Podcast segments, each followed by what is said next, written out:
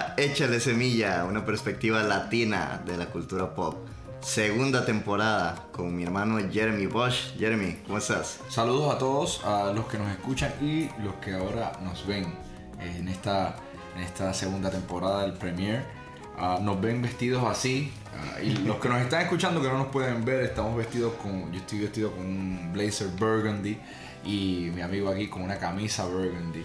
Todo en homenaje a, a lo que estamos, al tema que vamos a estar hablando hoy. Así que espero que lo disfruten y gracias a los que nos han estado siguiendo desde la primera temporada y a todas las personas que le dieron streams y downloads. Estamos muy felices de, de regresar para ustedes. Así que, Felipe. Estamos muy contentos de estar aquí de vuelta. De nuevo, muchísimas gracias a todas las personas que nos han estado preguntando para cuándo sale la segunda temporada, que de qué van a hablar, cuándo vuelven, etcétera. Así que Sí.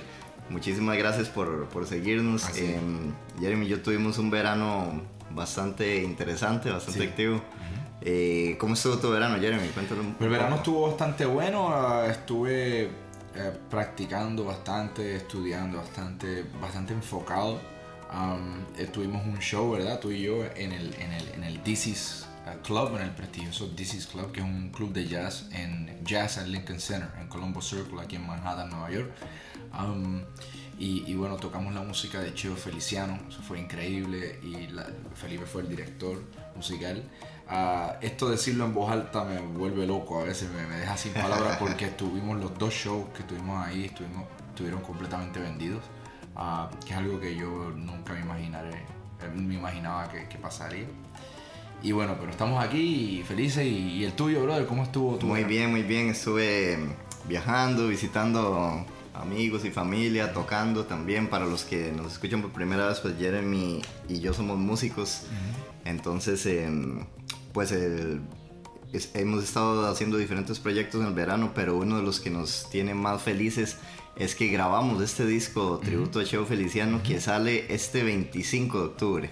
¿cierto? 25 Así de octubre del 2019. Así. Probablemente para cuando salga este podcast ya va a estar el disco fuera, así que busquen escuchar, pues Sí. escúchenlo, Otra cosa descárguenlo, lo, que- lo que sea. ¿Cómo lo pueden encontrar, Jeremy, el disco? Lo van a poder encontrar en todas las plataformas, en YouTube, en Apple Music, en Spotify. ¿Bajo qué nombre? Ah, Jeremy Bosch, ah, el disco se, se llama Prefacio, The Music of Cheo Feliciano, Live at DC's NY. Así que ya saben, 25 de octubre, Prefacio, la música de Cheo Feliciano por Jeremy Bosch, un disco para los amantes de la salsa. Y ahora sí, después de, bueno, de este eh, merecido eh, saludo y reencuentro después de este verano, El vamos, intro. A, vamos a entrarle de lleno al tema que nos, que nos reúne hoy. Uf. Una película. fí- Fíjate, es interesante. Siempre que abrimos la, la temporada pasada, la abrimos con una película divergente también. La gente la amaba o la odiaba. Hoy vamos a hablar de una película del género de superhéroes, pero no es de superhéroes. De supervillanos se podría decir, pero, Pero tampoco. tampoco. Así que es muy muy interesante toda la... Pero definitivamente, sea de superhéroes o no, sea de un género o no, lo que sí tiene esta película es que ha dado muchísimo de qué hablar. Y eso para nosotros es... A nosotros es lo que más nos gusta de una historia, ¿verdad? Una buena historia, de una película que dé, o sea, que genere discusión, que genere esta, mm, esta sobremesa, que genere un podcast, que genere eh, conversaciones, teorías de la gente. Ahí escuchan las alarmas. Decidimos que en esta, en esta ocasión no vamos a parar ni editar ni cortar el episodio por Exacto. alarmas porque eso le da, le da la vibra correcta porque estamos en el Bronx, en la ciudad de Nueva York. Esto esto pasa y va a pasar mucho, así que por favor acostúmbrense a, a la- a las ambulancias y eso. Cualquier parecido con Godham City, Sí, cualquier- no, no es coincidencia. Exacto, estamos en Gotham. Así que hoy en Hecha de Semilla vamos a estar hablando de la película Joker. O como le dicen en España, el bromas, El guasón. el jajas, el guasón. Hashtag el bromas. El otro día vimos, haciendo paréntesis, estábamos viendo unos memes de camino. Fuimos a ver la película juntos y estábamos en el autobús viendo unos memes en Instagram de de el bromas, que ahora parece que han hecho un hashtag viral de eso. Pero es Y- que sí lo pusieron en España, por eso. Exacto, Sí, entonces sí, ¿qué sí. pasa? Que es- están haciendo unos memes, o sea, con la foto del, del Joker, así un autobús o lo que sea. Pero de repente el meme dice una estupidez como, como todos somos pasajeros, excepto el chofer. y bueno, este, no, no, no, podíamos parar de verlo y reírnos. La gente pensaba que estábamos locos. Pero bueno, aquí estamos. A, este episodio lo vamos a dedicar a la película del Joker, el bromas, el risas, el, risitas, el guasón, el jajas. Cara de payaso, boca de payaso y pinta de payaso. Es lo que me quedo de ti. Si un fracaso destrozó mi ser, ¿qué voy a hacer? Cara de payaso, boca de payaso hasta el fin.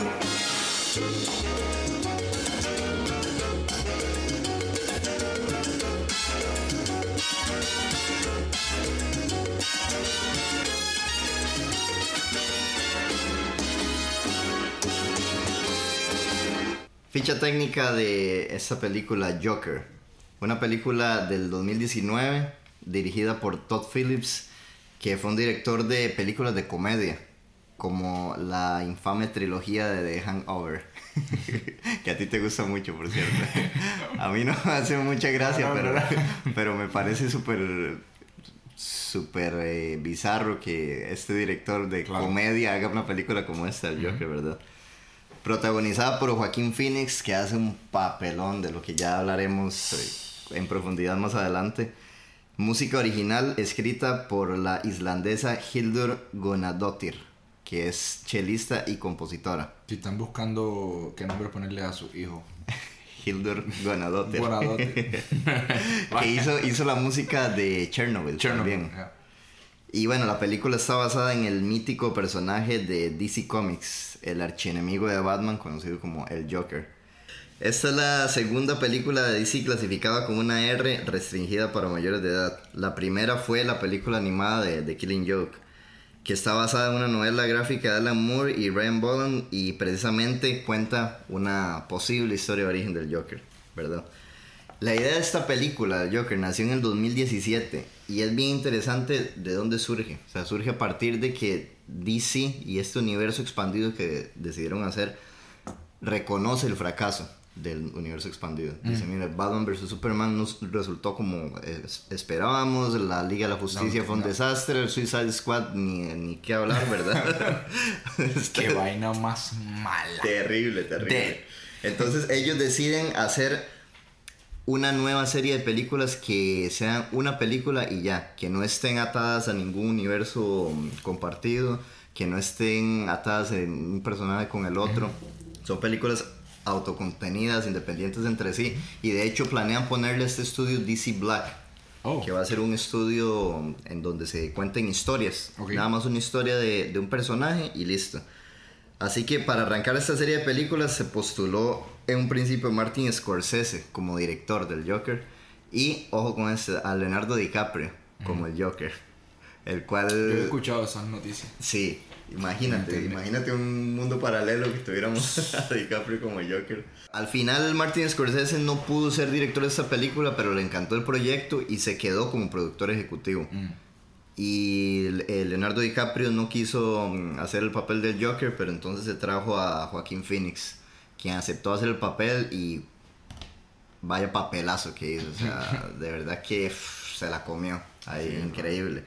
Y el director que la tomó fue Todd Phillips. Mm. Y él siempre ha dicho desde el principio abiertamente que su película iba a ser un homenaje al cine de Scorsese. Desde el principio dijo eso. Hace sentido cuando la ve. Se ve súper, súper influenciada por Taxi Driver y por otra película de Scorsese que se llama The King of Comedy. Que es un un peliculón también, en donde sale Robert De Niro, precisamente es el protagonista. Curiosamente, esta película del Joker, esto, esto es bien interesante, fíjate, no fue mercadeada como una película de DC. Mm. Y esto es bien raro, porque yo estuve en el, yo todos los años voy al Comic Con, tú sabes, y soy bien fanático de este mundo de los cómics, etc. Y ni este año, ni el año pasado, ni el antepasado, esta película en el stand de DC Comics no se anunció para nada. Mm. O sea, no ha sido mercadeada como una película de DC, no se le ha dado publicidad como una película de DC. De hecho, si te das cuenta, hasta el final de la película aparece el logo de DC. Mm. Y creo que eso, eso puede ser por varias razones.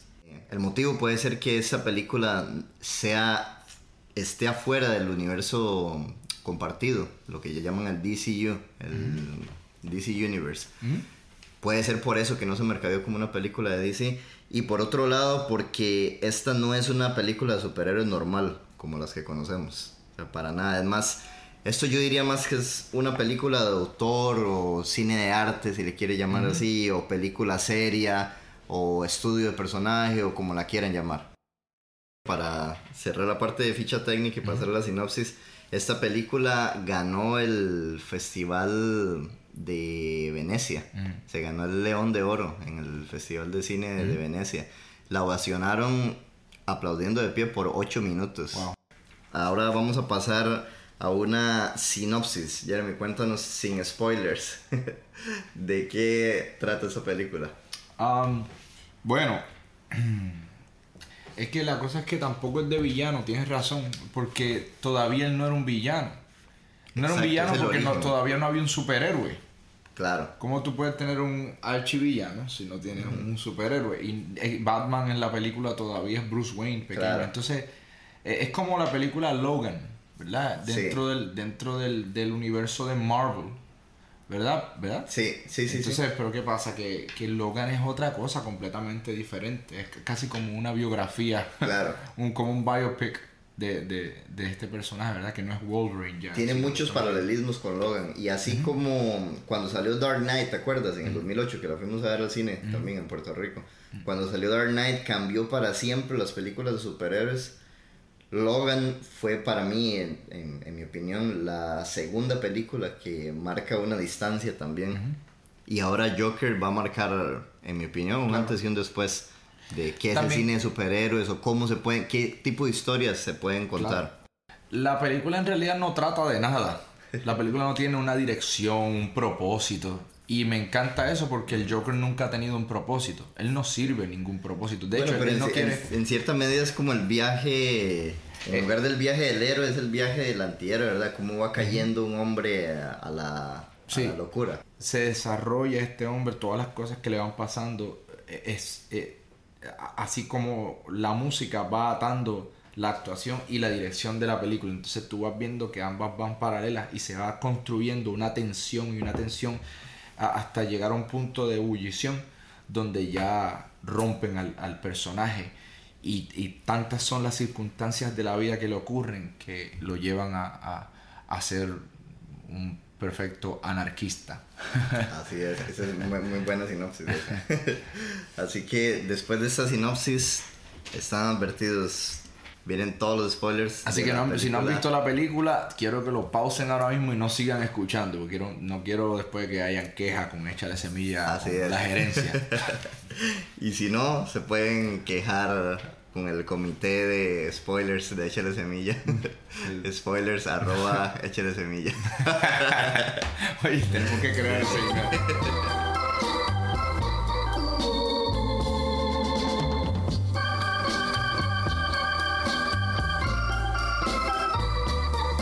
That's life.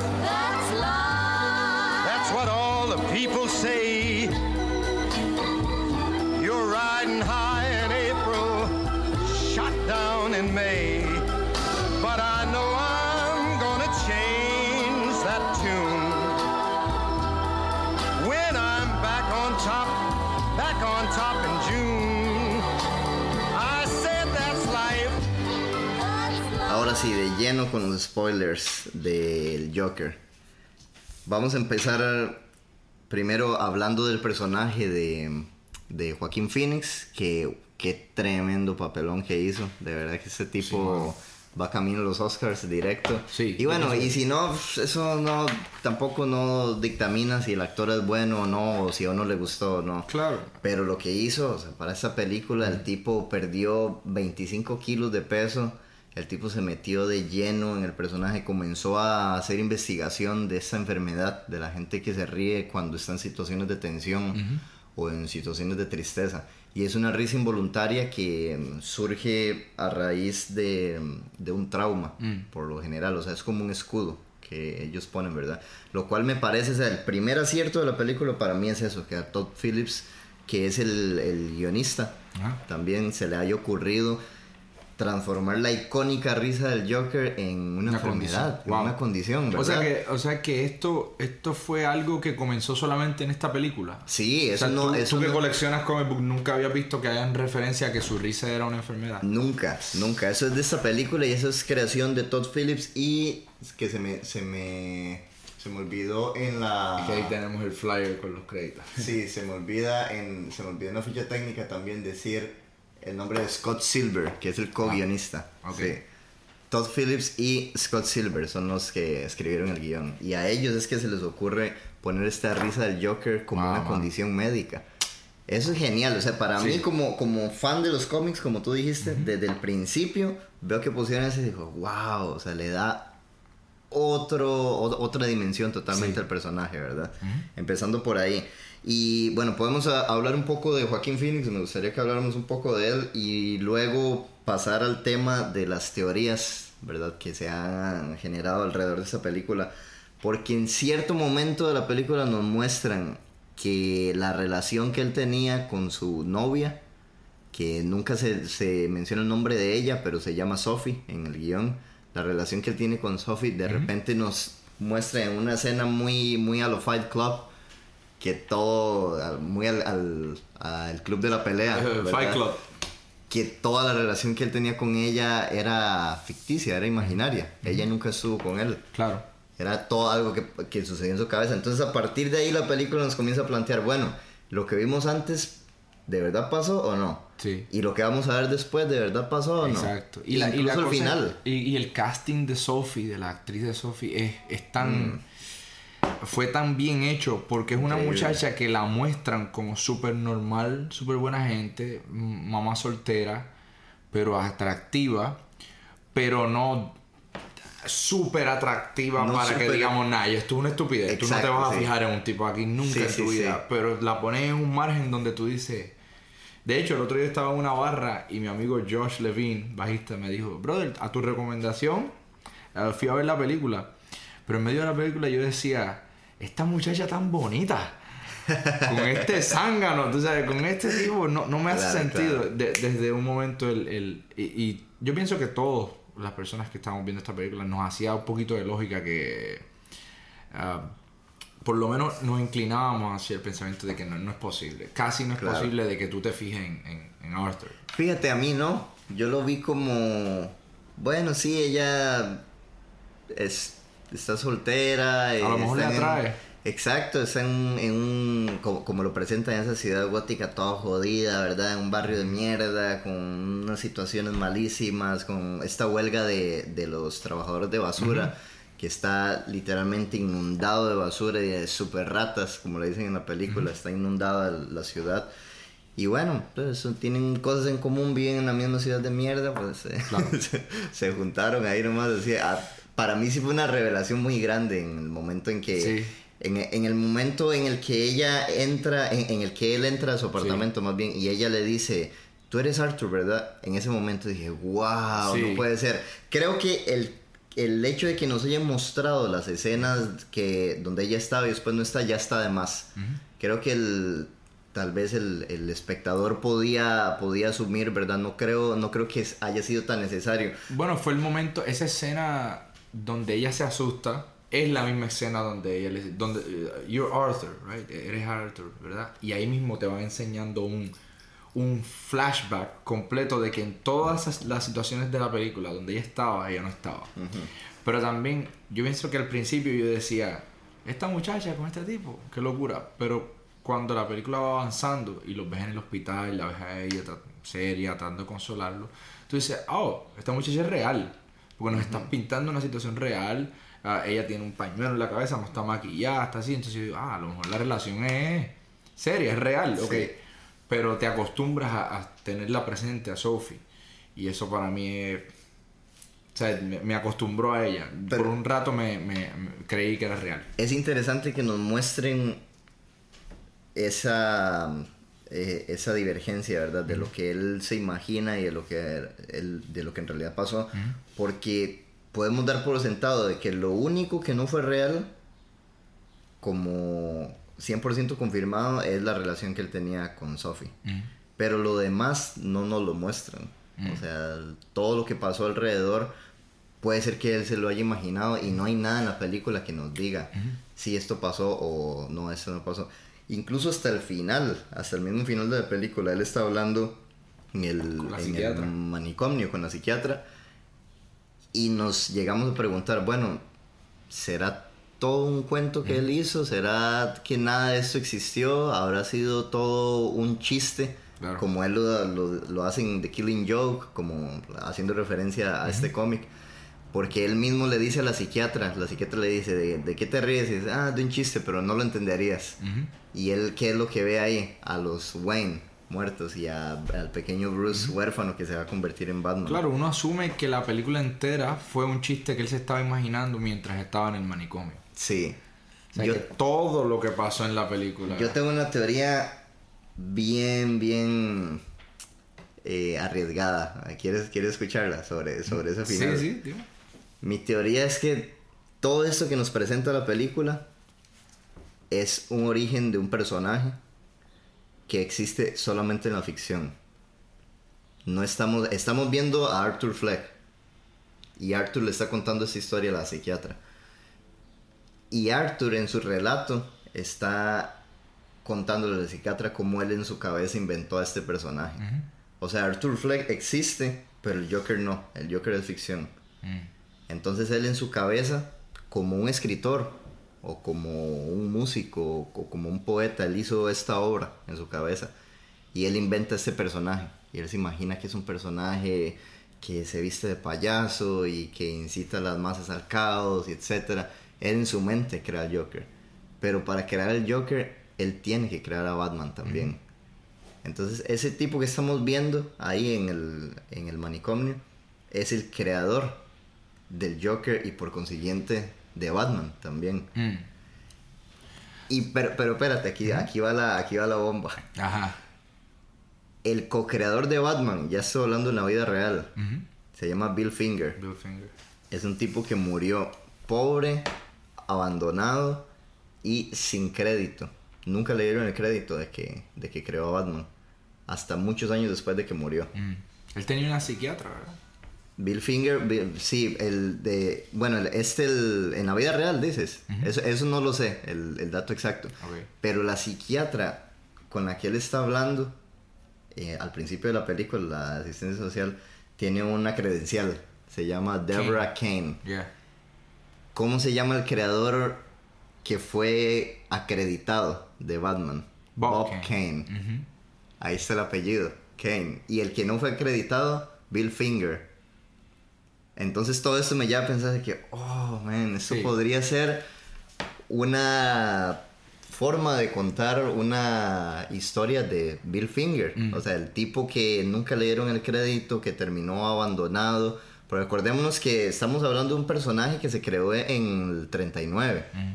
Batman es un personaje del 39. Bob, Bob, Kane hace este personaje que se llama Batman, pero el primer borrador que hace el personaje es malísimo.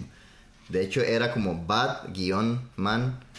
Era, se vestía de rojo, como imitando a Spider-Man, se vestía de rojo, tenía un antifaz, tenía el pelo rubio y descubierto. Y cuando se lo lleva Bill Finger, Bill Finger es el que le da las características que hasta hoy conocemos de Batman. Le dice, no, mira, es, es un hombre murciélago, tienes que quitarle esas alas que le pusiste y tienes que poner una capa y tienes que ponerle una máscara y tienes que taparle la cabeza y los ojos y cambiamos los colores de rojo a negro, mm. mejor. Y, y, Bill Finger es el que introduce el personaje del Guasón también, del Joker. Así como Catwoman, así como del pingüino, así toda la mitología que conocemos hoy en día de Batman es el 80% de Bill Finger. Y sin embargo, Bob Kane se acreditó todo él, metió el, el crédito y la autoría como de él y él se hizo millonario a partir de ahí, y mientras que Bill Finger murió pobre y olvidado. Mm. Más o menos en la situación en la que está Arthur Fleck ahí, pobre y olvidado. bueno, definitivamente está, fuerte eso. Para es, mí, es solo una, una, una teoría hilando fino, ¿verdad? Obviamente, la película para mí en la mayoría fue realidad. En realidad pasó. um, los padres de, de Batman sí murieron a menos que Arthur Fleck tenga poderes especiales de clarividencia, o sea, que, Claro. que él sea un medium que pueda predecir el futuro. Porque si se imaginó la muerte de los, de los Wayne de esa manera en un callejón al frente de Bruce Wayne y eso en realidad Claro. pasó o pasó en el pasado o él es un profeta. Entonces yo prefiero pensar que... Sí, que- no, en esta interpretación que yo doy, eso fue ficción, todo es un cuento que él está haciendo. Pero es, es una forma de interpretar la película, nada más, Ok. ¿verdad? Pero Claro. en, en tu. En Yo como la veo, todo en realidad pasó. Y, eh, especialmente porque un psicópata se imagina a Sophie como su novia, pero no se imagina que, eh, o sea, no tiene un momento de claridad sabiendo que Sophie ya no es su novia. Claro, claro. O sea, en la- si, si fuese solamente una imaginación, la película hubiese terminado con ella siendo la novia de él. ¿Y tú qué crees entonces que no pasó? ¿Ah? Por el- ¿Qué, qué- qué Lo que crees la- en la película que no pasó? Lo que la película revela, por ejemplo, la, Sophie no era, no era novia de él. Ajá. Pero te, te voy a. te- pre- preguntándote cosas que me quedan que me quedan en el aire, que eso es lo, lo interesante de la película, ¿verdad? Para hacer esta Ajá. discusión. Por ejemplo, ¿tú crees que los papás de. que Thomas Wayne es papá de. de Arthur Fleck? Lo que convertiría a Bruce y a, Eso, eso y al está- Joker en medio de Eso definitivamente lo dejaron en duda. Sí. Lo dejaron en duda porque, bueno, dijeron que él era adoptado, pero a lo mejor puede haber sido una historia ah, formulada por un billonario para cubrir su reputación como lo han hecho en la vida real. Yo creo que sí, ¿sabes? Yo creo que para mí esa es la, la interpretación que le doy a la película. Sí, él era el papá de, de Arthur Fleck, lo cual también se me hace genial porque en ningún cómic plantean eso, de que Bruce y el Joker sean medios hermanos. De hecho, la segunda vez, nosotros la vimos dos veces. la segunda vez que la fuimos a ver, fuimos con, con, con unos amigos y uno de ellos, Marcos, se volvió. A mí cuando, cuando sale la parte donde dice Arthur es tu hijo y se vuelve hacia donde y hace, eso pasa en los cómics. no, eso no pasa en los cómics, eso lo inventaron para esta película. Wow. Y hace, wow, pero después revelan de que no, que la mamá estaba loca y que en realidad les ha adoptado. Entonces me pregunto, ¿cómo una señora que está loca y que metieron en, el, en Arkham Asylum puede adoptar un niño tan fácil? Eso no es así de fácil. Pues acuérdate que está en Gotham. Sí, pero, pero aún así, o sea, como, es como si estás loco y si tienes todo este historial, vas a adoptar un niño así de fácil. Yo no creo que él sea adoptado. Yo creo que más bien esos papeles de adopción fueron falsificados, como dices tú, por un billonario. Es una teoría. es Thomas Wayne. Es una teoría, yo pienso que, que es bien más difícil que una adopción es formular esa historia. Es formular la historia de que ella lo ató a un radiador y no le daba de comer. Eh, esto es una historia bastante creíble, porque una ciudad tan mala como Gotham, Sí. tú te imaginas que en, una, en un mundo real de nosotros, los niños sufren abandono y sufren eh, abuso de los padres. No me cuesta creer que ella era una psicópata que odiaba al hijo. Sí. Sin Ah. embargo, en la película nunca muestra rasgos de mm, bipolaridad en la señora, no la muestra como una loca. Y él, para, para beneficio de, de ese punto de vista, eso es lo interesante, ¿verdad? De, de- de que se puede debatir de un lado del otro. El Joker no se acuerda de eso, no tiene recuerdo de estar atado a un radiador, no tiene recuerdo de, de ese, de, de esa violencia, ¿verdad? Aunque bueno, Ahí sabemos donde- que ah, muchos traumas se bloquean y por eso de ahí puede entrar la risa y puede entrar... Ahí es donde estoy en desacuerdo, porque yo pienso que ella sí mostraba mucho Mm. eh, de- del narcisismo que se le, que se le diagnosticó. Claro. Cuando estaba en la ducha y él la estaba bañando y él decía, quiero ser un comediante. Una mamá, aunque crea que tú no eres cómico, diría, bueno, mi amor, yo creo en ti, trabaja fuerte, pero ella decía, don't you have to be funny? sí, pero, be a-" pero Eso tienes es que ser gracioso. para- Eso, eso es algo que una mamá no diría, excepto una persona que sufre de un narcisismo donde no tenga ningún tipo de de de, De filtro, em- de sí. empatía ni Claro. filtro por- social. O sea, además de eso, las cartas interminables a Thomas Wayne. Por favor, mandaste la carta, mandaste la carta, Sí. mandaste la carta. Entonces, ¿qué pasa? Que Pero eso le suma, para de, de mi lado, le suma que de verdad sí trabajó con él y de verdad sí tuvieron un amorío. Oh, no, no dudo que trabajó con él. Sí, Ella trabajó con el Thomas Wayne, lo Sí, sí, confirma. Ella trabajó en mi casa, y fue una- pero nosotros tuvimos que despedirla porque esa mujer estaba loca. Y de hecho, Alfred también lo, lo confirma. Sí, eh, tu mamá trabajo aquí, pero tuvimos que despedirla porque nos dimos cuenta que era una loca y a ti te abusó. O sea, a ti, eh, eh, eh, ellos explican también que ella estaba saliendo con, con muchos hombres o Sí. que había un hombre que, que también...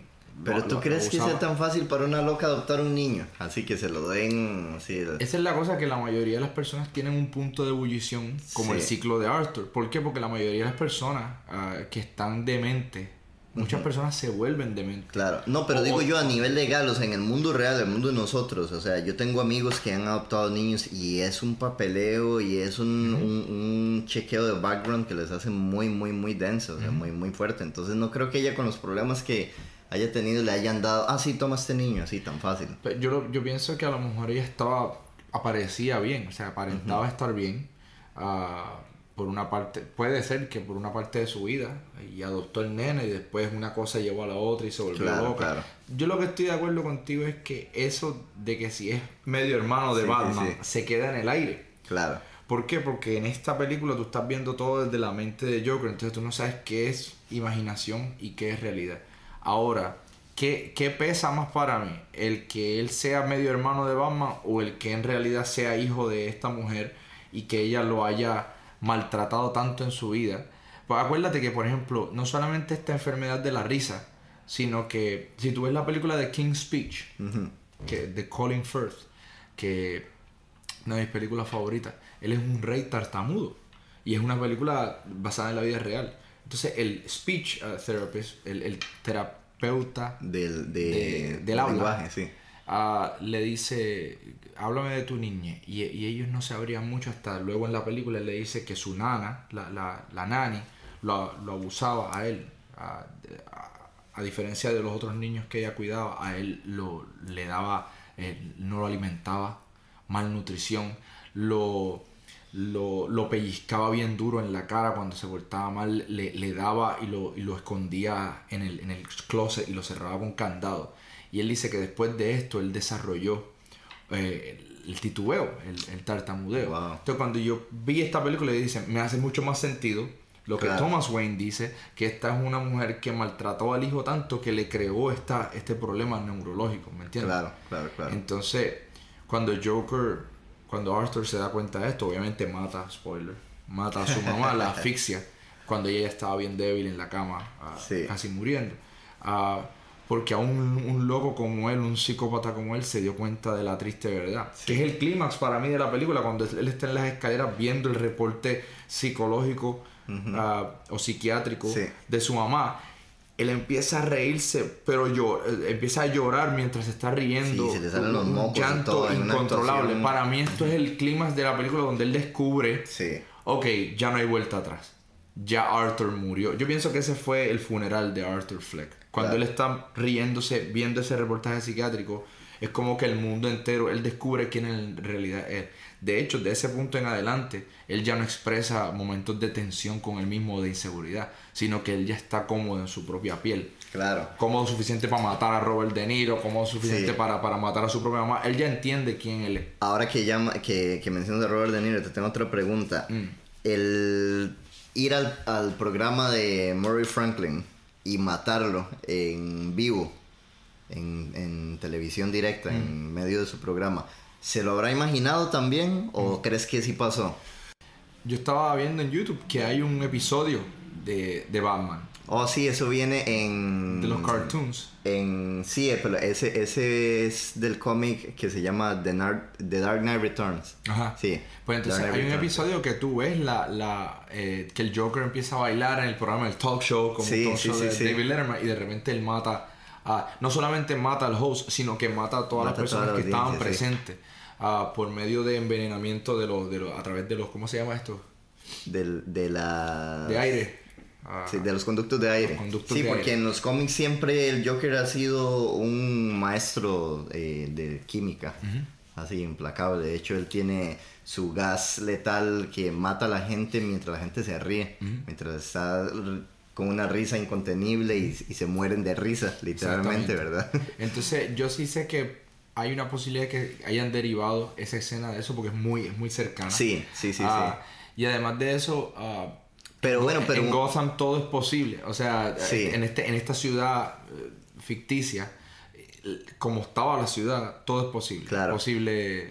¿Se, se habrá imaginado él ese final en donde la gente lo aclama y lo convierten como esa figura, ese líder de una revolución a la que llega casi que como por accidente, ¿verdad? En otro podcast que escuché muy bueno, del, muy recomendado de nuestros amigos de Estúpido Nerd, de unos podcasters colombianos, Ajá. estaba escuchando que hablaron un poco de, de esta película y de otras de los cómics y mencionan algo bien interesante de este personaje, el Joker, que se convierte en un V for Vendetta involuntario. Claro. ¿Verdad? Que se, se- se Sí. logra convertir eso. Uno- una, una descripción muy acertada para Claro. mí, porque se logra convertir en esa figura de la revolución, pero al contrario que V for Vendetta, que él lo buscó y se propuso él como esa figura, él llegó por ahí de casualidad. Claro. O sea, no- Y, y- y hace sentido porque el papel de Heath Ledger, del Joker, cuando está hablando con Harvey Dent en el hospital, el, el Harvey Dent cuando ya, ya, ya está... eso hablas en las mitad de la- películas de, Nolan, ¿verdad? En Exacto, Dark la película de no, no, en The Dark Knight. eh, ellos están en el hospital y están conversando y Harvey Dent ya tiene la, la mitad de la cara quemada ah, y Rachel ya está muerta, que es el amor de Harvey Dent y de Bruce Wayne. Ah, y, y él le grita a Arthur, le dice, your, your man, your plan. Y el Joker le dice, do I really look like a man with a plan?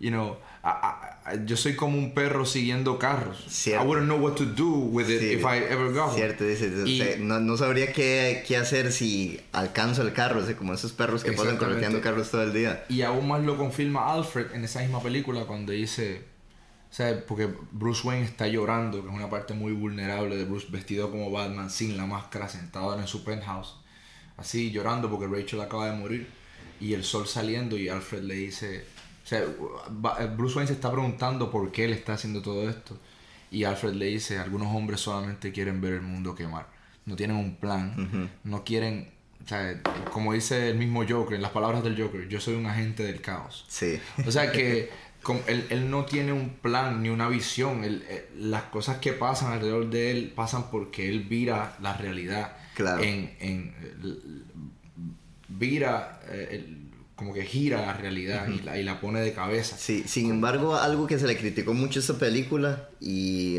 valga decir que para este episodio intentamos traer a la mesa a alguien que no le haya gustado la película, pero con, con argumentos sólidos, ¿verdad? No diciendo de que, ah, es una porquería porque sí. O porque a mí no me gustan las películas de superhéroes, nada más. o Porque esto, ya lo dijimos al principio, no es una película típica de superhéroes. Claro.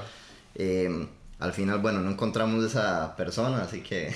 Sí. Sí, pero, pero algo que se le ha criticado mucho y que de hecho no he encontrado una buena crítica a la película. O sea, las críticas que se le hacen más bien para mí son puntos fuertes. Una de las cosas que se le ha criticado ahora que menciona lo de la gente del caos es que este Joker no se nos presenta como un agente del caos, sino que se nos presenta como el tipo que apenas se está comenzando a descender.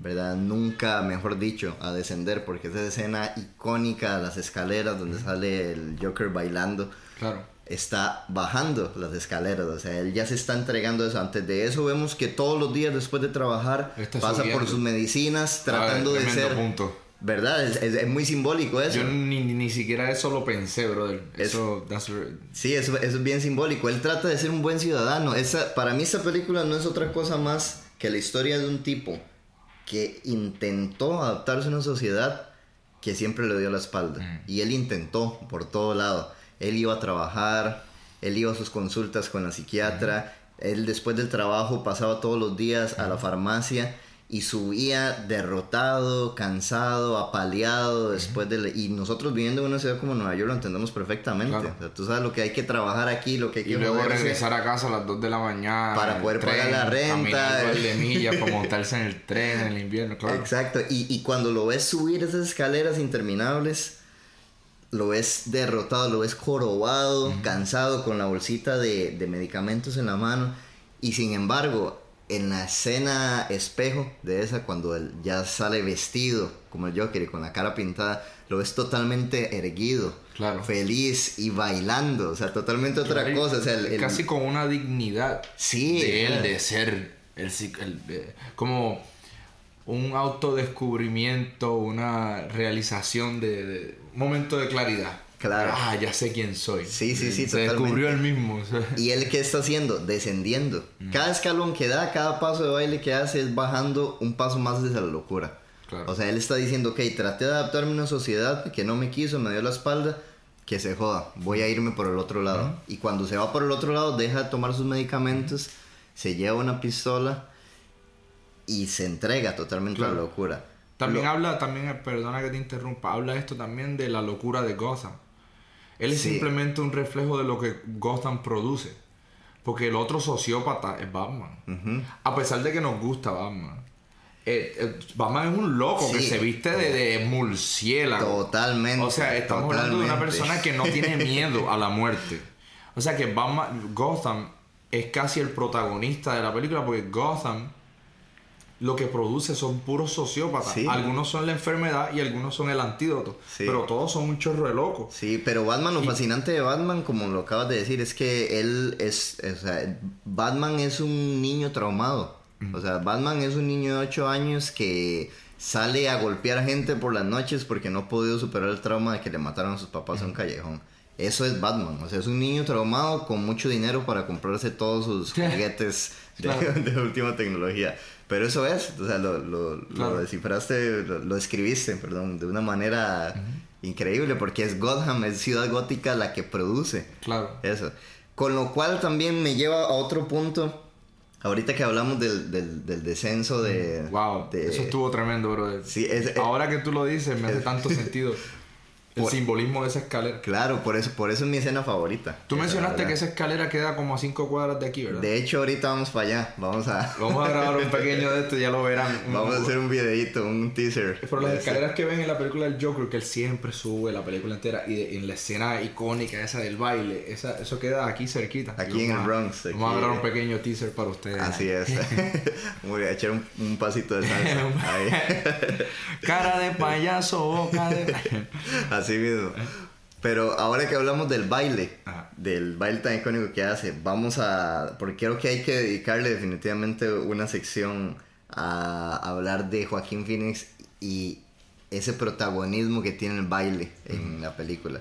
Que mi esposa, que es bailarina, me dijo: Por favor, no dejen de hablar del baile en este podcast. Ella vio la película ya. Sí, claro. Cuando sí. estaba de gira. Dos veces también. Wow, la vio dos veces, le gustó así. Sí, sí. Y me dijo, va, hablen un poco del baile porque lo que hace este tipo con el baile es genial. Empezando por esa escena, la, la, un- una escena genial en donde él acaba de matar a los tres tipos de Wall Street que matan el tren y se va corriendo y se mete al baño del... Al, al- al baño de lo que sería el, el metro, ¿verdad? El subway. Y en el guion original estaba escrito que él entrara en pánico, se lavara la cara, se quitara el maquillaje y escondiera la pistola y se pusiera a llorar. Y cuando Joaquín Phoenix lee eso, dice, no, esto no suena a Arthur Fleck. Y él comenzó a improvisar y Todd Phillips le dijo, bueno, ¿qué quiere hacer? No sé. Y Todd Phillips le puso una música que le acaba de llegar, compuesta por, Hil- eh, por Hilda. Hilda. Le puso una música que les acaba de llegar y él en con esa música empezó a improvisar y empezó a hacer ese baile, que es magistral.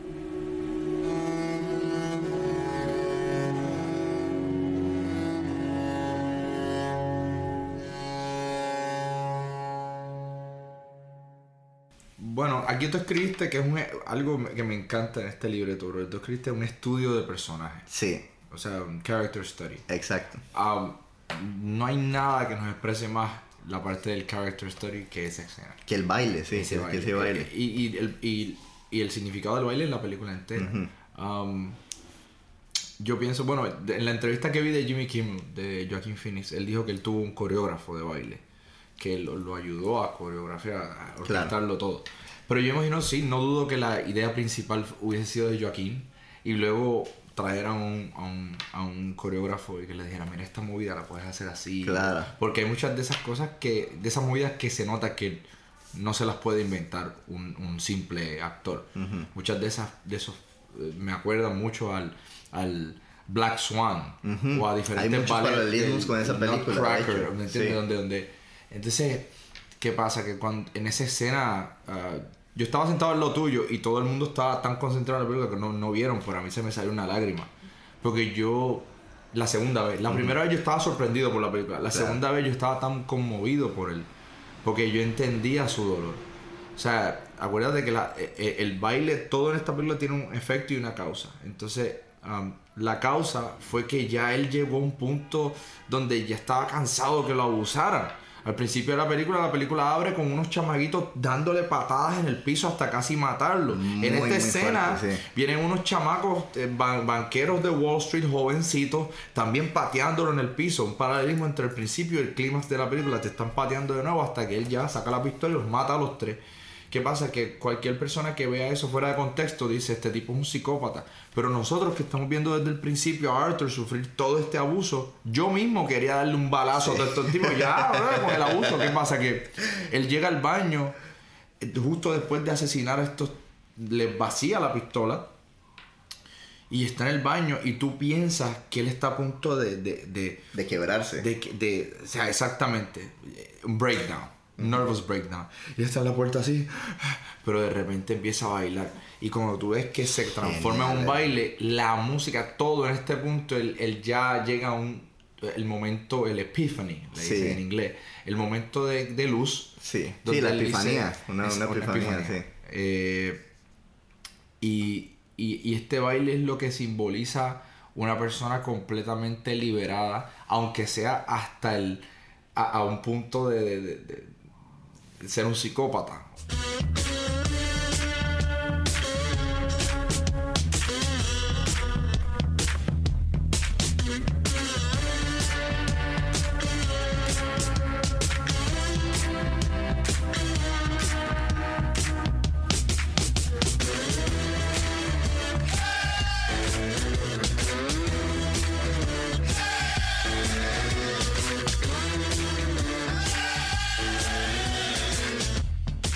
Lectura o incluso una crítica al problema de armas tan grande que tenemos en Yeah. Estados Unidos en este momento y lo fácil que es adquirir Obtener un arma acá. O sea que aquí en Estados Unidos, o sea, lamentablemente es así, es más fácil meter un arma a un cine que meter un chocolate. Claro. No te- Está buenísimo. Pueden sacar, sí. Hay unos memes donde le sacan, dice, ¿cómo meter un chocolate a un cine en Estados Unidos? Entonces agarras una pistola, le sacas los cartuchos y le metes unos sneakers ahí.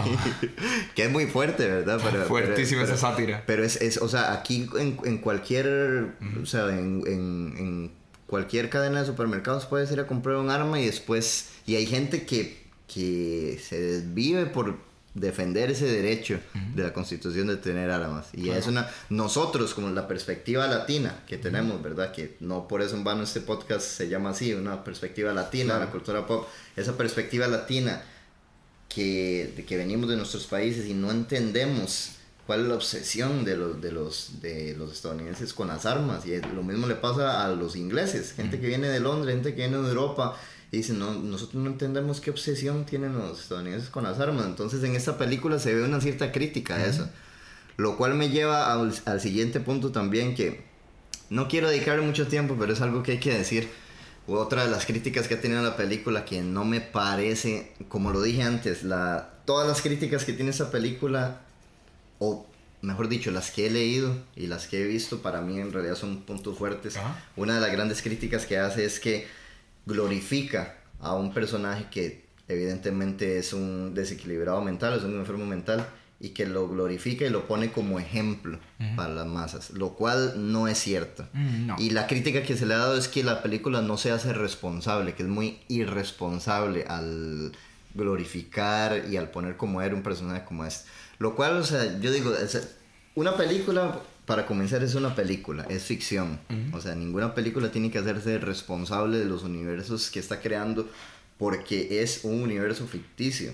Claro. El que se tiene que hacer responsable de discernir de cuál es la moraleja, cuál es el mensaje, qué realidad, qué fantasía, es uno como audiencia. Y si tú sabes que esta película es una película clasificada R para mayores de edad y aún así, por pensar que es el enemigo del Batman, llevas a tu hijo de 8 años al cine, pues tú eres el irresponsable. Entonces, no le eches la culpa a la película de que, ay, por culpa de esta película ya no voy a poder llevar a mis hijos al cine. O sea, no seamos irresponsables, señores. O sea, no, no es así. Ay, por ver Wally estamos glorificando a un robot que le quitó el trabajo a algún eh, recogedor de basura. Exacto. O por ver a Taxi Driver, estamos glorificando a un sociópata que ahora maneja a la gente y luego las mata. O sea, Exacto. caballero, estamos viendo películas. Sí. Estamos viendo la ficción y, y- y yo pienso que esto es parte también de una de un movimiento extraliberal de izquierda que también está censurando no solamente lo que los directores dirigen, lo que los escritores escriben, sino lo que los, lo que los comediantes hablan. Por ejemplo, hay un montón de universidades liberales en este país que han vetado a Dave Chappelle, que han vetado a Chris Rock, que han vetado a Jon Stewart, que han vetado a Bill Maher, que los han bloqueado de que hagan comedia en sus campuses porque sus bromas ofenden a muchas personas. Mira, estamos en un mundo tan y tan y tan frágil que esta película llegó en un momento perfecto. Sí. Llegó un momento perfecto para reflejar que nosotros estamos viviendo en un mundo donde todo el mundo se ofende, donde todo el mundo está ofendido por algo. Y a través de todo hay una agenda que está tratando de dictaminar lo que nosotros decimos como músicos o como artistas o como comediantes. Y eso es parte del problema.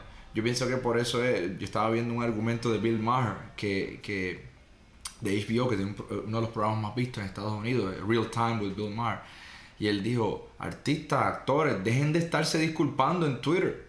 Dejen de disculparse tanto por la gente. ¿Por qué? Porque la, la, por eso es que la derecha gana Exacto. y los liberales no ganan. Exacto. La- porque mientras ustedes estaban eh, eh, investigando qué dijo este Michael Keaton en los premios Lo Nuestro, un hombre se, se- un hombre con el pelo rojo eh, se Anaranjado. ga- ano- anaranjado ganó la- las elecciones de Sí, Estados Unidos. Sí, es cierto. Y pueden venirme con cosas de Rusia y lo que sea, Sí. pero en realidad una gran porción de este país votó por Donald Trump. Sí. Entonces, ¿qué pasa? Que yo no, no estoy ni siquiera criticando al presidente de los Estados Unidos, no, no estamos a la hablando, gente. no estamos hablando de política, estamos hablando del derecho del artista a Exacto. presentar su argumento como sea y sin tener que disculparse antemano. Y yo lo digo con esta pasión a todos los que están oyendo y no me disculpo. ¿Por qué? Porque yo soy artista y tú eres artista, yo soy músico y a veces nosotros decimos cosas artísticamente en la tarima donde ahora nos está dando miedo o no de la crítica que tenga la gente, ah, eh, eh, la gente debilucha que ahora quiere vetar todo lo que uno dice. ¿Por qué? Porque siempre lo que tú digas va a ofender a alguien. Ujú, O exacto. sea, y tú, uno tiene que dejar de ser tan apologético, no sé si esa es la palabra sí, sí, sí, sí. por lo, por lo que uno es y por lo que Y uno de dice. hecho, algo muy interesante del el que hablamos en la ficha técnica, de que Todd Phillips haya pasado de ser director de películas de comedia a dirigir esta obra maestra, que no es comedia para nada.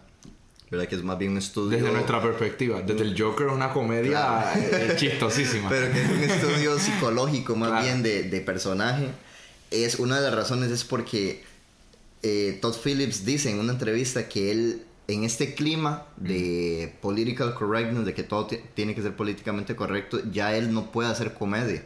La comedia que él hacía antes, él dice una entrevista, ya yo no la puedo hacer. Y por eso decide hacer esta película. Entonces mira, mira cómo se vira, todo, ¿verdad? Porque el Joker quiere ser comediante también. Y el Claro. tipo trata de adaptarse a una sociedad que no puede. Wow. Hay otro Muy paralel- cierto, paralelismo ahí también. Tremendo. Él refleja el factor de que el mundo ya no te encuentra cómico porque se ofende de lo que tú dices. Por ejemplo, yo Él soy- lo dice en la película de cuando está con, con Robert De Niro, ¿te acuerdas? Dice, ustedes están catalogando lo que es bueno y lo que es malo. Bro, yo creo Lo to- que es cómico y lo que no. Y señala a... A- a Murray. sí. Lo que es cómico y lo, Y lo que, que no. no. Obviamente nosotros estamos viendo la película y no encontramos el Joker cómico. Él no es cómico, pero es porque nosotros no queremos ver lo cómico. Lo cual nos- Claro. nos, pone en el punto... Es, es un punto muy cierto. El factor de que el que tú no lo encuentres gracioso no quiere decir que globalmente no sea gracioso. Hay gente que odian a Dave Chappelle. Pero yo no puedo parar de ver a Dave Chappelle. yo tampoco. No paro de reírme, brother. Es un genio. Sí. Pero a lo mejor para otra persona no es genio. Y él hable, ah, él, perdón, él abre uno de sus especiales en Netflix diciendo: Yo, muchas de las cosas que yo digo aquí arriba eh, son eh, les cae mal a mucha gente. Pero acuérdense, yo no, lo, no las digo por ser malo, yo las digo porque son cómicas. Y todo es cómico hasta que te pasa a ti. Exacto. ¿Entiendes? Y así abre uno de los especiales. Todo es gracioso hasta que te pasa a ti. Exacto. Abre el telón. ¿Qué pasa? Que es cierto, por ejemplo, yo soy cristiano. Y yo como creyente, hay veces donde yo he ido al Comedy Cellar, aquí en Manhattan. Me encanta la comedia, he sido fanático de la comedia desde que era niño. Bernie Mac, Kings of Comedy, Cedric the Entertainer, Richard Pryor, Louis C.K. con todo su, su dilema. Sus escándalos y Eh, todo así. Bill Burr, Dave Chappelle, Chris Rock, etc. ¿Qué pasa? Que voy a los comedy club y todo me parece gracioso y a veces me río a carcajadas, estoy llorando y de repente mencionan una- una- un chiste acerca de Jesús o un chiste acerca de la Biblia. Ah, y para mí eso es sagrado. Pero ¿qué yo voy a hacer? Eh, hacerle bu al comediante e irme del sitio y decir que tú no eres cómico. No, llevo 50 minutos riéndome de tu chiste. Claro. Porque tú dijiste que es algo que es ofensivo para mí. Yo como persona adulta tengo que tener la capacidad de, mira, dámelo en la quijada. Tomo el golpe, pero tampoco voy a estar aquí. No, que eso no es cómico y este tipo debería destruirle la carrera. No, tenemos que ser adultos y tenemos que dejarnos de, de niñería y de ser como sociedad e individuos tan hipersensibles a la comedia. ¿Por qué? Porque esta película atacaste un punto que para mí significa mucho en nuestra sociedad. Una parte muy, muy, muy importante de nuestra sociedad, no solamente la música o la arquitectura ah, o el baile, pero la comedia. Es un arte que primero que nada toma muchísimo trabajo, muchísimo esfuerzo llegar ahí. Por eso es que yo como músico respeto tanto a, lo- a los comediantes. Sino que es una parte, so- ellos son ellos son sociólogos. Muchos de estos hombres son personas que hablan la verdad de una sociedad porque si algo te hace reír es porque tiene un grado de verdad. Claro, y el sentido del humor es en gran medida lo que nos diferencia, lo que nos diferencia de las máquinas también. O Exactamente. sea, porque no se le ha podido. Yo, yo soy fanático, tú lo sabes, y para los que nos escuchan, yo soy fanático de la ciencia ficción y eh, estas historias eh, de robots. eh, me encanta Isaac Asimov y todo el universo que hizo con Yo Robot y de Sueños de Robot, historias de robot. Y una de las de, de los retos que tienen los robots de Asimov siempre es aprender a reírse. Y, mira que hablando del Joker, ¿verdad? Muy... eh, Sí, sí. tiene, tiene sentido hacer la comparación. Aprender a reírse, aprender a contar un chiste, aprender a tener el sentido del humor y las máquinas no pueden. Simplemente, o sea, por más inteligente que sea una máquina, la máquina no entiende porque para, un- para o sea, la lógica de un chiste tiene que tener siempre un doble sentido, tiene que tener lo que llaman en inglés un punchline, que es ese como remate, ¿verdad? En español. Tiene que tener ciertas inconsistencias en las palabras o, o cierta ilógica para que pueda ser gracioso. Claro, Dave Chappelle en CNN lo entrevistaron acerca de todas las críticas que recibió y los blogs y eso acerca de su último ah, special, porque hace muchos chistes de los transgéneros. Claro. ah, trans- sí, sí, transgénero. transgénero, sí. ¿Qué pasa? Que él dice, mira, yo soy comediante, las personas no pagan 60 dólares la taquilla para ver a un hombre hablar elocuentemente y Claro. todas las cosas correctas. Sea, tú no pagas dinero para ver a Dave Chappelle Claro, claro. hablar cosas, todo lo que tú estás de acuerdo. eh, o sea, es como que, Sí. ¿me entiendes? Tú vas a ver un hombre hablar obscenidades y hablar de cosas que son bien Claro. cómicas y cosas radicales y, y historietas que te dan gracia. Y eso, es lo- y eso es lo que le gusta a la, gente ir a ver un comediante, pero fíjate que ha- hablaba de todas estas como reglas que si fuéramos un robot ten- tendríamos que aprender a interpretar y a procesar para poder contar un chiste. Porque hay una escena de la película que me despedazó también, que es cuando Arthur Fleck va a ver a un comediante Ah, sí. y empieza a hacer notas. Empieza, lleva su cuadernito y toma sus notas. Sí. Y hay muchas cosas que me despedazaron de esa escena. Primero, que él siempre se ríe antes o después de los punchlines. Mal timing. ¿Viste? Sí. o Un sea, timing incorrecto. Sí, o sea, la gente se ríe y después sale Arthur. y se ríe después o antes. Y luego las cosas que, que escribe en la libreta es lo más incoherente del mundo. Es así como él no está tomando notas ni siquiera de los chistes. Ve las notas y dice eh, hacer contacto visual. Pararse recto, tener, eh, ten- tener confianza, o sea, como cosas que dice, loco, eso es lo más básico del sí, mundo. sí, claro. Tú no deberías de estar prestando atención a eso, deberías de estar pre- prestando atención a mil Y una cosa más que vemos luego que cuando él se sube a contar los chistes es en todo lo que falla. Sí. Él no puede hacer contacto directo, él se pone súper nervioso. Y por, a eso, reír. y por eso se empieza a reír. Que no hay nada peor que un comediante que se ría de sus propios chistes. Claro. Porque lo que nos hace más reír es cuando un comediante dice una broma y no se ríe se queda serio. Y todo el mundo está muriendo de la risa y él dice, bueno.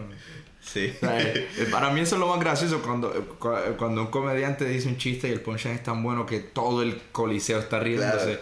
Pero fíjate qué interesante que en el momento en el que él comienza a tener confianza y puede lograr contar su chiste es cuando se imagina a su novia. en la, porque ya es- en ese punto, bueno, ya hablando después de haber visto la película, sabemos que se la estaba imaginando. Pero en el momento en el que él la ve a, a su novia, Sophie, y empieza a contar el chiste, él la, eh, recupera esa, esa confianza, ¿verdad? Y puede contar el chiste ya sin, sin esa risa nerviosa. Entonces ella es como ese ancla de él, es como un ancla que, ah, que por, eso, por eso a mí me lleva a pensar en muchos puntos de la película. Bueno, será ella un ancla, pero Murray también será un ancla o no, lo habrá matado o no, porque ya él se imaginó una vez que estaba en el programa de Murray Claro. cuando lo veía como una figura paterna. ¿Verdad? Al, al principio de la película. Claro. Que lo invita y le dice, mira, ¿cómo te llamas? Y lo abraza y le dice, todo esto, las luces, la gente, la fama, yo cambiaría todo esto por tener un hijo como tú. Wow, muy muy fuerte esa parte porque es ese, ese- esa figura paterna que no tuvo, ¿verdad? Sí. Entonces hay, hay un montón de cosas de esta película que me fascinan al nivel de que es una película de interpretación abierta, que es otra de las cosas que la gente le critica como un punto negativo, para mí es un punto positivo de la película, que no te dé todo por sentado, que no, que no te dé todo explicado al 100%. O sea, señores, entendamos que el arte es de interpretación, que el arte es subjetivo. No todo el arte tiene que ser así. Está bien que hayan películas donde te expliquen todo, está bien que hayan libros donde te den todo masticado, pero hay otras que no. O sea, dejemos de exigirle a Christopher Nolan que nos cuente cuál fue el final de Inception, por favor, ya paremos con eso. O sea, todavía en el 2019 yo sigo viendo gente que dice, ay Christopher Nolan, por favor, dinos qué quisiste decir con Inception. Sí.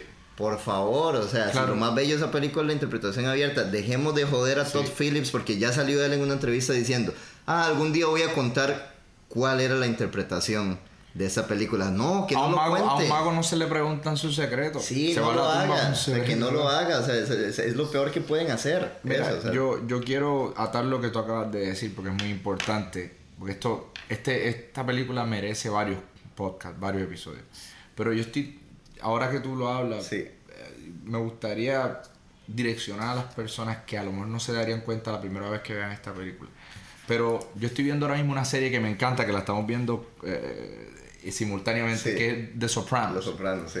¿Qué pasa? The Sopranos, uno piensa que es una historia de un gángster en New Jersey o de una familia de gángsters en New Jersey, pero en realidad es la historia de un sociópata que está en terapia. O sea, qué gracioso, primero que nada, que un gángster italiano esté Claro. yendo a una psiquiatra. Sí. O sea, eso, eso para mí es bastante cómico, pero también es bastante serio. Y yo a través de ver esta serie, me lo creas o no, he aprendido más de lo que me he entretenido. O sea, yo la veo, pa- yo la veo para entretenimiento y termino haciendo, tomando notas de esta serie. ¿Por qué? Porque la persona que escribió estas, un- eh, estas sesiones de terapia definitivamente tiene que ser un, un psiquiatra.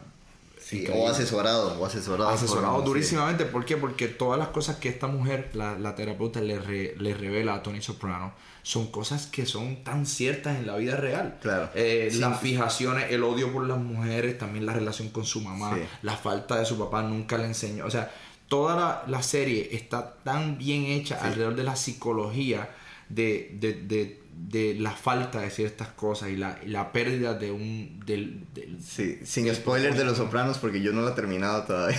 No, yo tampoco. Yo voy nos- contigo en la temporada 4 Sí, y los que nos escuchen, quién sabe, pero sí, pero no, sí, pero sigue, yo no he contado el final ni Sí, sí, ninguna de sí. estos, pero la, la serie entera se basa alrededor de un, un, un gángster siendo...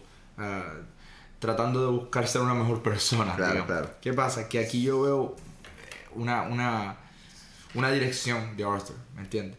Ah, lo más importante en la vida de un ser humano es su relación con su papá. ¿Por qué? Porque la mamá te provee valor, pero la figura masculina paternal te provee identidad. Yo diría que los dos. Entonces, no, no, o sea, yo Pero estoy... sí, sí, sí. Ah, Esto, esto es algo que vengo porque lo he estado estudiando últimamente. ¿Cuál es la diferencia entre los dos? Porque no, no Sí. son de más valor. Pero estoy diciendo, en nivel de importancia, la figura paternal es esencial para una mujer o para un hombre. ¿Me entienden? En su crecimiento. Ah, ¿Qué pasa? Que él pierde la figura paternal. ¿Verdad? Y la refleja la necesidad absoluta de una figura paternal cuando está en el baño con Thomas Wayne y le dice, Dad, it's me, how about a thank you? Sí, sí, How sí, about a- eh, ¿Qué tal un abrazo? ¿Qué tal un, un- te amo, hijo? ¿Qué tal? Y ahí es cuando Thomas Wayne le da el puño en la puño, cara. Y cuando él está daydreaming acerca de Murray, viéndolo desde su televisor, él, él- él está pensando que Murray le da un abrazo y le dice, tú sabes Claro. que si yo tuviera un hijo fuera como tú. O sea, la necesidad grandísima de un padre se refleja desde el principio de la película. Desde el principio, Él- sí, él- nos- O sea, él no tiene sentido de identidad. O sea, que lo primero que se le va es la identidad por el padre. La madre te provee valor.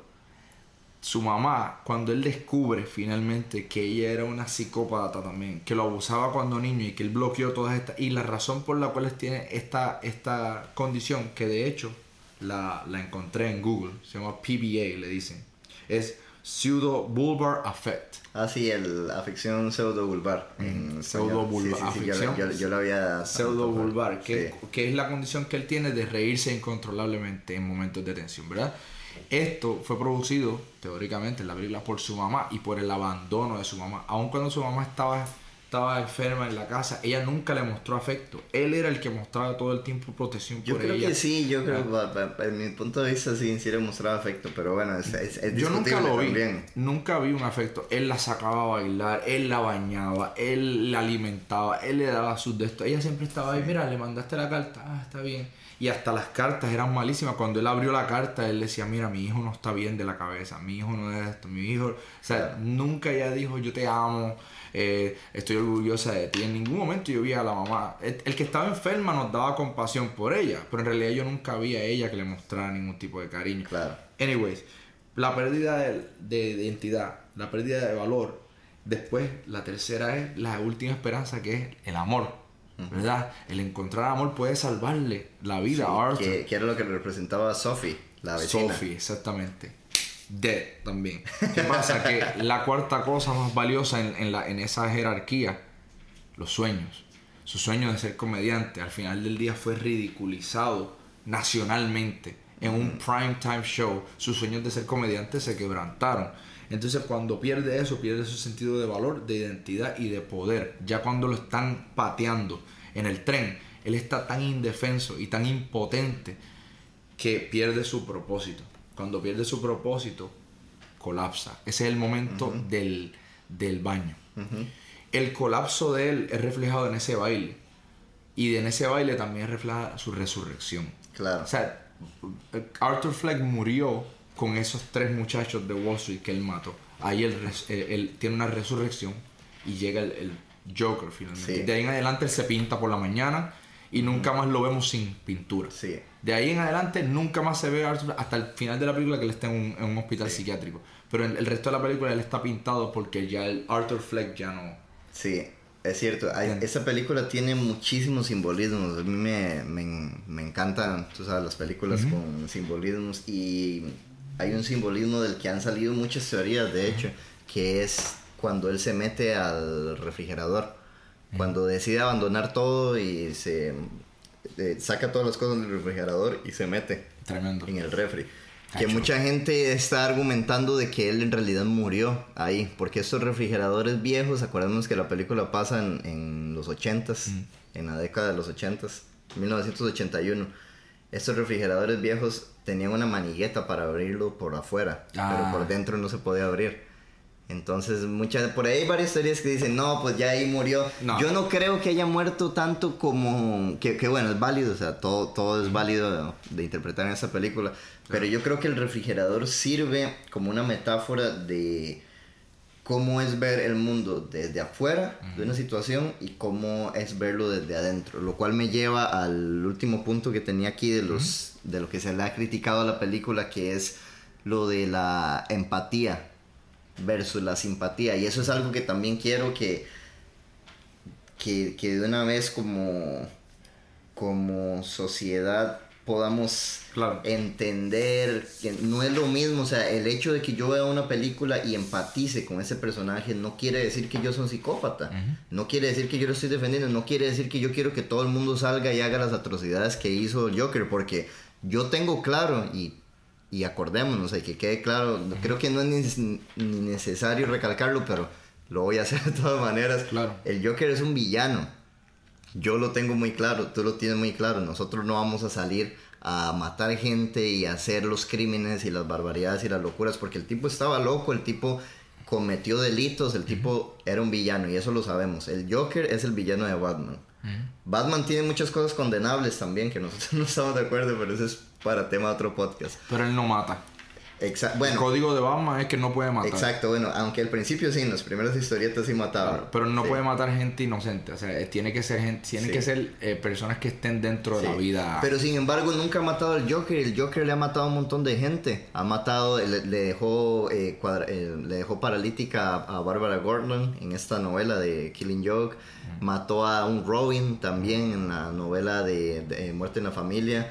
Eh, ha matado cantidad de gente en Ciudad Gótica, a cientos de personas. Y él por no matar a esa sola persona, ese es uno de los de los de, los debates más grandes que tiene Jason Todd, que es uno de los Robins, con Batman en la, en la en una de las novelas que se llama Under the Red Hood. En Under the Red Hood le dice, mira, es una muerte la que te pido. O sea, no te estoy pidiendo que mates a Dos Caras, ni a Catwoman, ni al Pingüino, ni, o sea, no te estoy diciendo ninguno de ellos. Es Sí. un tipo el que te digo. Pero Batman tiene su código que dice, si tú matas...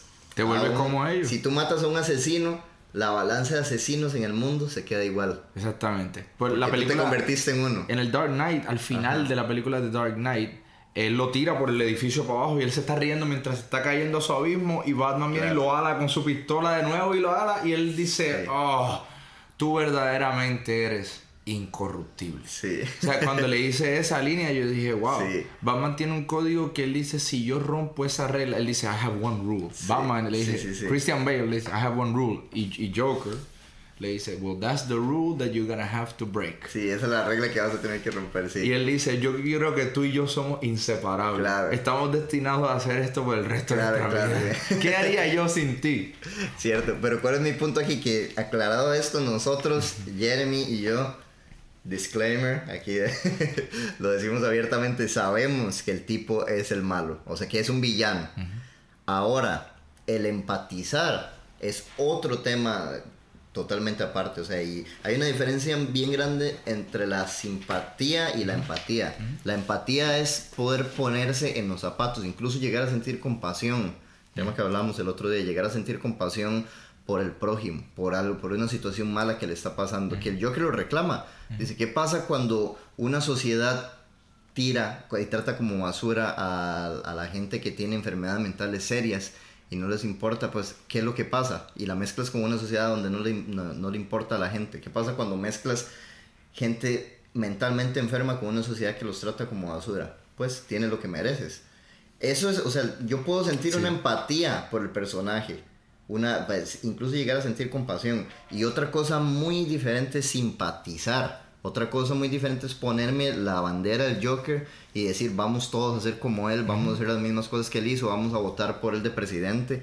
Esas son cosas totalmente diferentes. Pero que a nosotros nos haya gustado esa película y que simpaticemos con el personaje no nos hace psicópatas ni nos hace eh, ser defensores de una que, que es mucho del discurso que se está de la polémica que se está dando alrededor de esta película. Claro. en los últimos meses. Bueno, la realidad es que lo- todo lo que tú acabas de mencionar no es ciudad gótica solamente, existe. Vivimos en Nueva York donde eso no está muy lejos de la realidad. bueno por eso esa Hay película pegó tan fuerte Hay, hay personas que viven en la calle, hay personas que viven en la calle y tienen problemas mentales. Y vivimos en una sociedad donde es súper fácil conseguir un arma de fuego, ya sea en el mercado negro o en algún este, Walmart. Claro. Hay, hay, hay estados de este país donde hasta en Walmart, con un ID, ni siquiera con un pasaporte ni nada, un ID va y te la compra. Claro. ¿Qué pasa? Que esa combinación, una combinación que está hecha para el... Fatal, Entonces, sí. es tan fatal que, que tenemos una epidemia ahora mismo de mass shootings.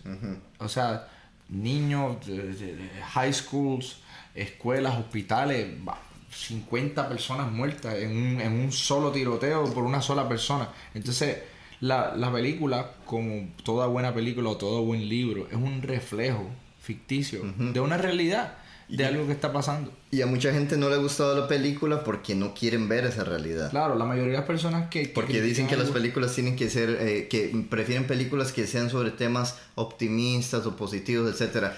No, o sea, la vida no es todo positivo y no es Claro. todo optimista. Y más bien, si hay problemas, hay que verlos a la cara y decir, Claro. bueno, como, como hizo precisamente el personaje, o sea, él desciende, baja esas escaleras, Claro. vestido el Joker. Y algo, algo muy interesante es que en el momento en que él se pone esa máscara, Mm. es donde realmente sale su personalidad. Que usualmente pasa lo contrario, ¿no? El- De que te pones una máscara y estás escondiendo tu personalidad. Y Con el del es, closet, es una sí. dicotomía, porque más bien él, él se pinta y comienza a bailar, comienza a descender por esas Claro. escaleras hacia, hacia la locura. Y, y tú dijiste una palabra muy importante, la compasión. Y es importante saber que la empatía y la compasión son diferentes también. Porque la diferencia entre la empatía y la compasión es la acción.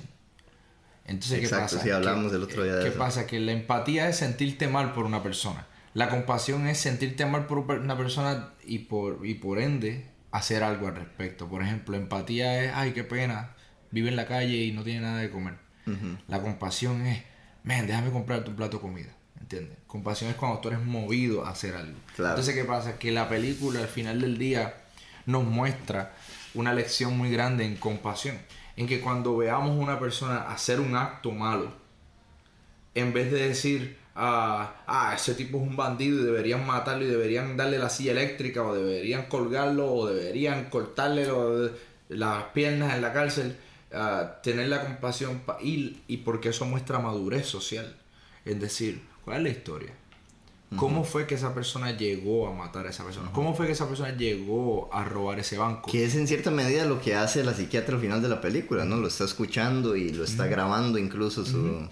a, la, a la cual podemos deducir por la escena final en donde él sale con los zapatos llenos de sangre dejando Claro. que, que la mata, ¿verdad? Podemos deducir que la mata, lo cual nos puede llevar a otra, a, a otra lectura, decir, bueno, en realidad él, sea, la mató, pero en realidad ¿qué, qué se está quejando? De que lo- pretenden que lo escuchen, pero no lo escuchan, o él prefiere cortar ese cable, porque al principio de la película lo dice, ¿te acuerdas? Dice, tú no me estás escuchando, te estoy diciendo que nunca en, la- en- en mi vida he sentido si existo o no, y tú no me estás escuchando, te estás hablando de cualquier otra cosa. Dice, ¿tienes pensamientos negativos? No me estás escuchando, todo lo que tengo son pensamientos negativos. Claro. muy, Ah, muy fuerte. También hay otra parte que es que en la sociedad no hay nadie, históricamente, en la sociedad americana, no hay nadie más marginado, históricamente, que la mujer negra. La mujer afroamericana es, el, es de, la, del- de la línea estadounidense de razas. O sea, hasta el emigrante blanco Claro. hasta- o latino ha sufrido menos percances que la Claro. mujer negra históricamente desde los tiempos de la esclavitud. ¿Qué pasa? Que su, su de- de- trabajadora social al principio Sí, es negra. Fíjate que es bien, bien importante. Cuatro personajes eh, muy importantes en esta película son mujeres negras. Tú dijiste ya la, la, la psiquiatra al principio, Ajá, ¿verdad? Sophie. Luego Sophie, ajá. La psiquiatra lo último. La psiquiatra que último. mata. Y la otra que, que se nos escapa es la mamá del niño al que él le va haciendo las muecas en el bus La también. en el bus, exactamente. O sea, nos está reflejando a el abandono, pienso yo. O sea, el, el tipo desadaptado que la sociedad le ha dado, o le ha dado la espalda, que incluso la- el, el estrato más rechazado de la sociedad, Es la mujer que es la mujer negra, incluso la mujer negra lo, le da la espalda. O sea, incluso la señora le dice, deja de, molestar, ella. deja de molestar a mi niño. O sea que tú estás más abajo Sí. que la persona más rechazada por esta sociedad. Y más, y más eh, o sea, no más rechazada, sino la persona que la ha tenido más dura en lograr algo en esta sociedad americana ha sido la mujer afroamericana. Claro. ¿Y qué pasa? Que tú estás más abajo que ella. Hasta ella misma te da la espalda. Claro. Te abandonó tu trabajadora social porque ella misma dijo, this, this city doesn't care about you and it doesn't care about us either. por eso me están quitando este trabajo. Claro, que O en sea, español sería de que como que la- a la ciudad no le importas tú, pero tampoco le no importo importa, yo. Tampoco yo. ¿Qué pasa? Que nos está dando un reflejo grandísimo de nuestra Esta película Sí, es, es cierto, tiene demasiados ángulos, Sí, pero sí. esa área racial también es bien importante. También que lo que hemos hablado de la, del white supremacy. Claro. de la supremacía blanca, que está Thomas Wayne, representación de un billonario Antes de en que- una, de la ciudad gótica, Sí. donde él Sí, sí, toda la vida Hablemos visto- de, hablemos de Thomas Wayne Claro, antes de- antes to- para, para ir cerrando. Claro, también, toda la porque- vida hemos visto a Thomas Wayne y a Martha Wayne como los padres, las víctimas. Pero ¿por qué? Porque la historia siempre se nos ha sido contada desde el punto de vista de un niñito Claro. huérfano.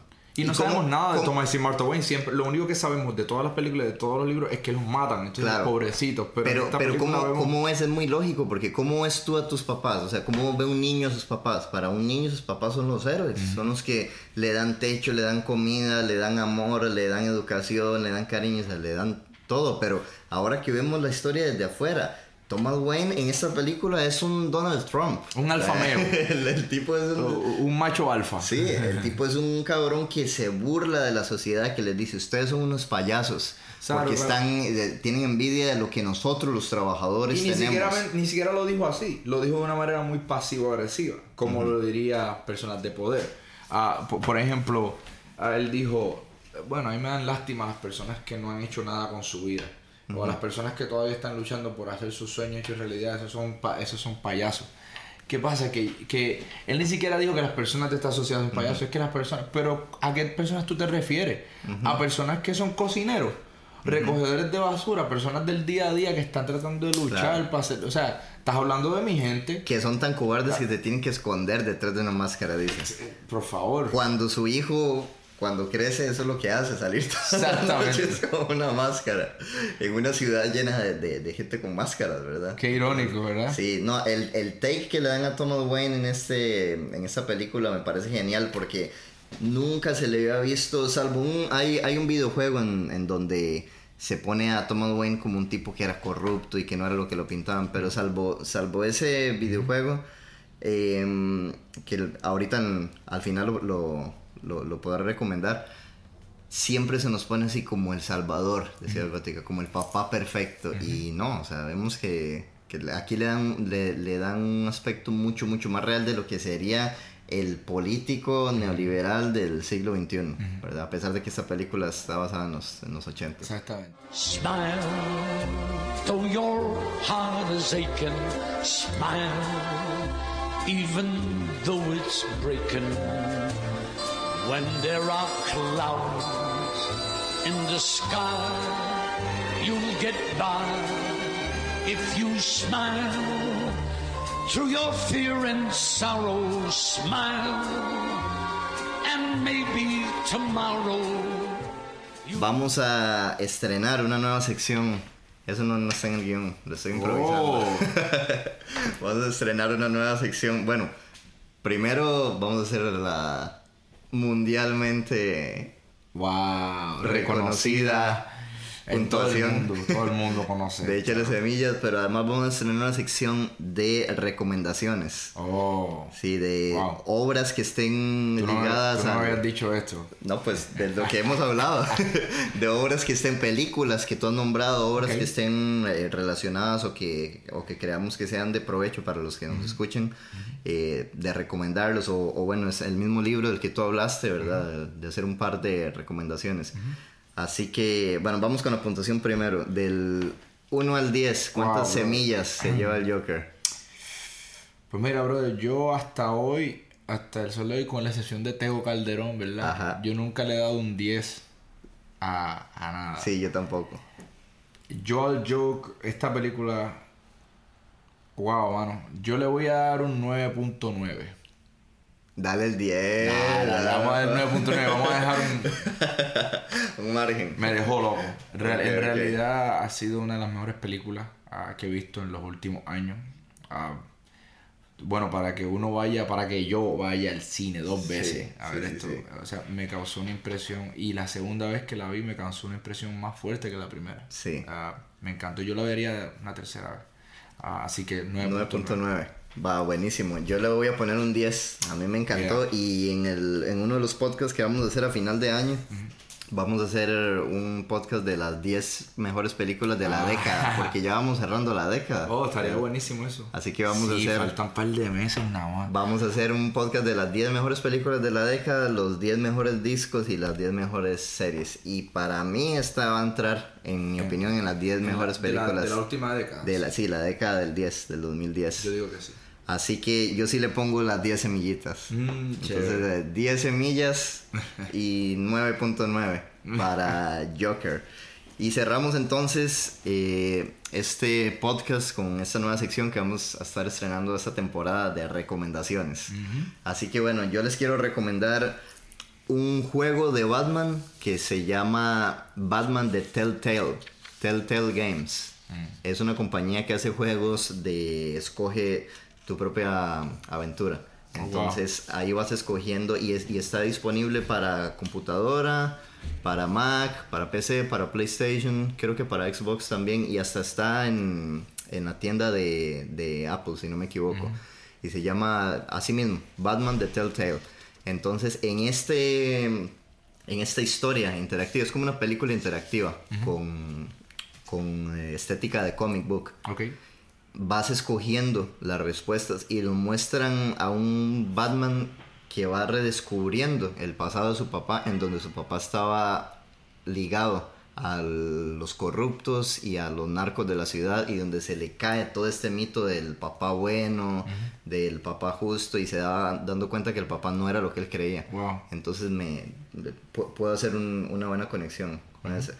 Ese videojuego me gustaría recomendar Batman de Telltale y también me gustaría recomendar dos películas de Martin Scorsese. Ok. Porque decir que esta obra es derivativa de Martin Scorsese es como decir que el, que el ser humano necesita agua para vivir.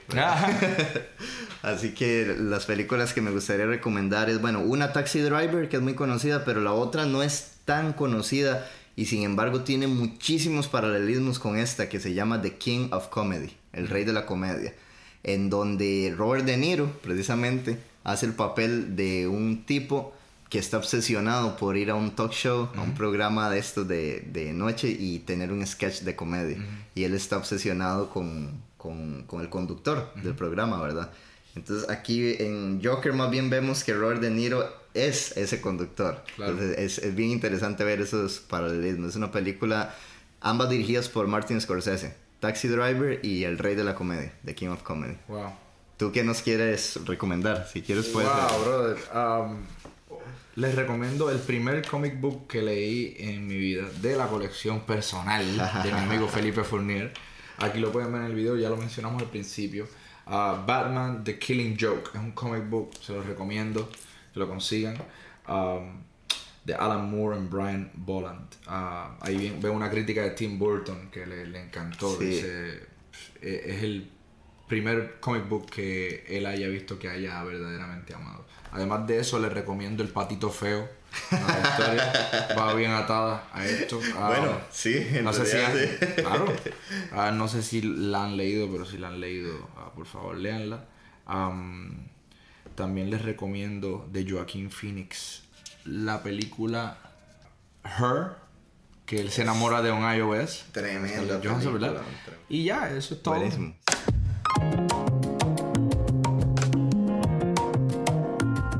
Así que bueno, siempre un placer estar de vuelta, Jeremy, y que nos escuchen. Muchas gracias por acompañarnos en este podcast. Igualmente, gracias a todos por vernos y por escucharnos. Y nos vemos muy pronto. Espero que, que esto haya sido de, de su agrado y nos vemos la semana que viene. Muchas gracias por acompañarnos. Esto es Échale Semilla, una perspectiva latina de la cultura pop. Gracias y nos escuchamos muy pronto.